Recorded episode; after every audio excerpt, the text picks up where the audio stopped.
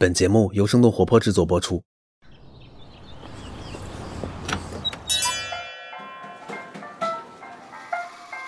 您的生动早咖啡好了，请慢用。嗨，早上好呀！今天是二零二一年的八月十三号，又是周五了。这里是生动早咖啡，我是来自生动活泼的梦一，几条商业科技轻解读，和你打开全新的一天。八月十号，小米创始人雷军做了自己人生中第二次演讲，他给小米定下了一个目标：三年要拿到全球第一，还要提升高端产品的销量。那在几条商业科技动态之后，我们要和你重点来关注一下小米的雄心壮志。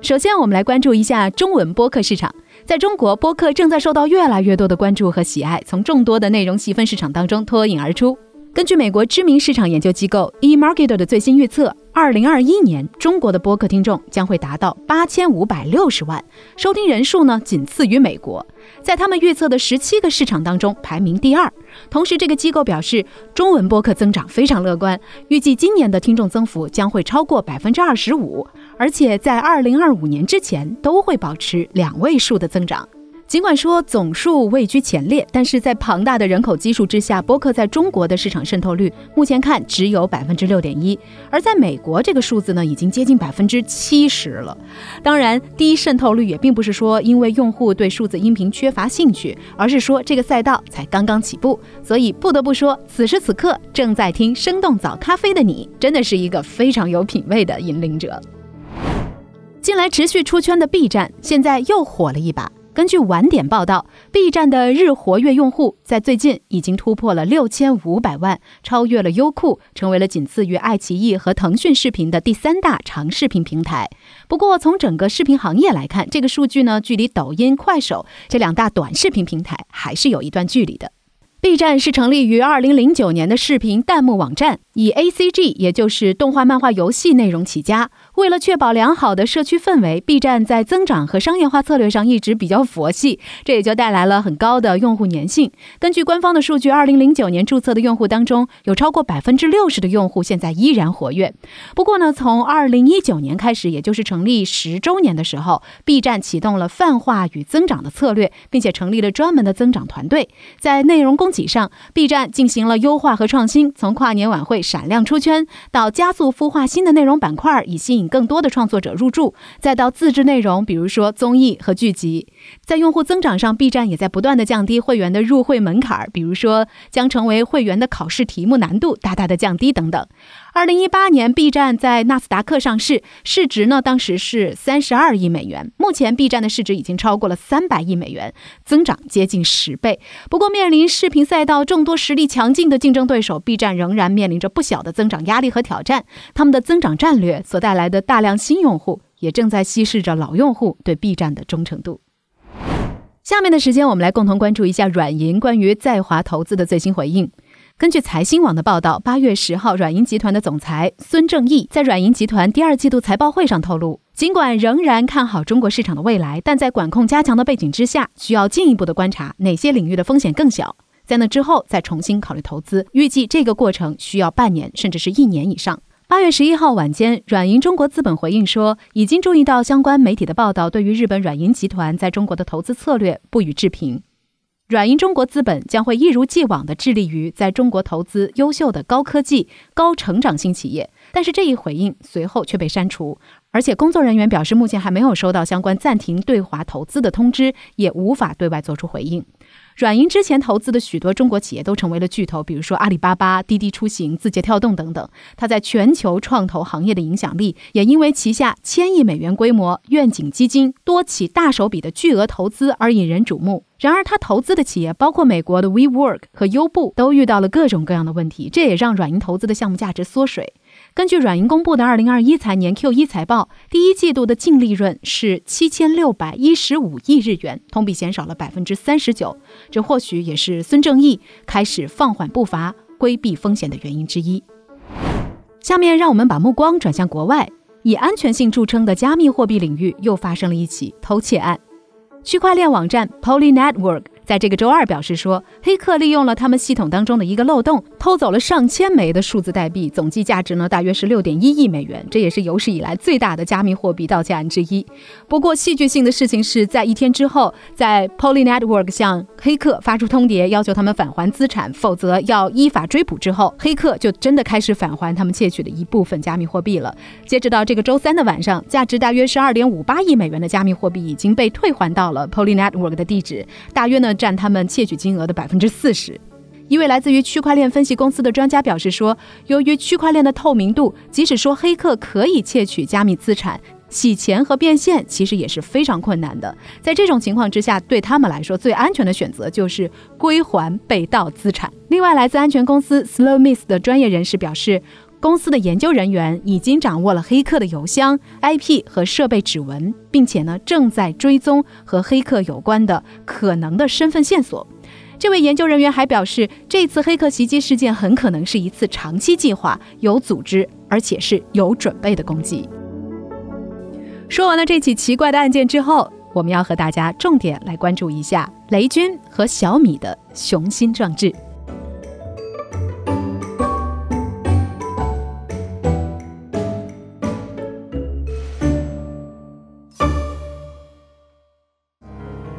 告诉大家，我们下一个目标，三年时间拿下全球第一。你现在听到的就是雷军为小米立下的最新 flag。没错，在小米手机发布十周年的演讲上，雷军给小米定下的这个目标就是三年时间拿下全球第一。小米要冲击全球第一，底气到底是从哪里来的呢？这可能就不得不提到一个月之前 Canalys 发布的第二季度全球智能手机市场占有率的排名。目前可以看到，小米手机的销量第一次超越了苹果，排名全球第二。小米成立于二零一零年。在二零一一年，雷军站上北京七九八艺术区主舞台，发布小米第一代手机。所以，这家只有十一岁的公司究竟做对了什么，拿到了全球第二的成绩呢？也许我们可以说，小米把握住了这样几个机会：机会一，智能手机平民化。二零一零年之后，智能手机产业链成熟，智能手机成本得以降低，三 G 技术的普及也将更多的用户转化成为智能手机用户。有数据显示，二零一二年中国智能手机保有量是三点六亿台，到了二零一三年，这个数字就一下子达到了五点八亿，同比增长了百分之六十。但是中国市场当中，二零一三年和二零一四年这两年还是三星一家独大，苹果手机价格不菲，华为刚刚转型做高端的阶段，这也就为强调性价比的小米留出了巨大的市场空间，而这个市场空间还在逐年增长当中。小米抓住了这个机会，二零一四年，小米有了创业以来的第一个高光时刻，成为中国最大智能手机厂商和全球第三大智能手机厂商。紧接着就在年底完成了估值超过四百亿美元的新一轮融资，比之前一轮融资的估值提升了三倍，拿到中国第一、世界第三成绩的小米，在同一年参加了首届世界互联网大会。当主持人问到公司的长期战略是什么？那个时候的雷军就说：“五到十年，小米要变成全球第一的手机公司。”当时的全球第一还是苹果，而那时苹果高级副总裁在现场就马上回应到说：“说比做容易多了。”场面也是一度十分尴尬。当时雷军的回答是：“我想马云也讲过一句话，万一实现了呢？”机会二，海外新兴市场。在拿到中国第一之后，小米也一度遇到挫折。二零一六年，华为、OPPO、vivo 全都跑在了小米前面。在这种情况之下，小米也开始布局印度、拉美、非洲等等海外新兴市场。雷军也亲自跑到印度的新德里带货，可能大家对他的那次演讲还有印象吧？Are you okay? Are you okay? 小米极致性价比的策略再次生效，毕竟当时这些新兴市场消费者的消费水平以及他们对于智能手机的接受程度和2010年之后的中国非常相似。机会三，华为跌倒，小米吃饱。在2017年之后，华为的高速增长一度让所有其他手机生产厂商黯然失色，但美国制裁华为给市场留下了一些空白。第一手机界研究院院长孙彦彪曾经向媒体表示说：“小米推出了新品，抢到了华为在手机市场当中留下的一部分空白。”除此之外呢，二零二零年之后的疫情导致欧洲经济下滑，而小米的性价比策略又一次让红米在欧洲市场销量大增。抓住了这些机会的小米成为了世界第二。那么接下来想要成为世界第一，小米还要跨越哪些障碍呢？障碍一：不要低估世界级巨头的实力。这句话是雷军本人在这次发布会上所说的。我们先来看一份报告，在一份研究机构发布的二零二一年上半年全球智能手机出货量报告当中，可以发现。小米今年上半年的出货量增长确实非常迅猛，同比增长接近了百分之七十六。但是呢，同时我们也可以看到，三星和苹果在整体增长方面都是比较稳定，基本都保持在百分之二十左右的增速。另外，OPPO 和 vivo 的出货量也紧随其后，和小米的出货量并没有拉开太大的距离。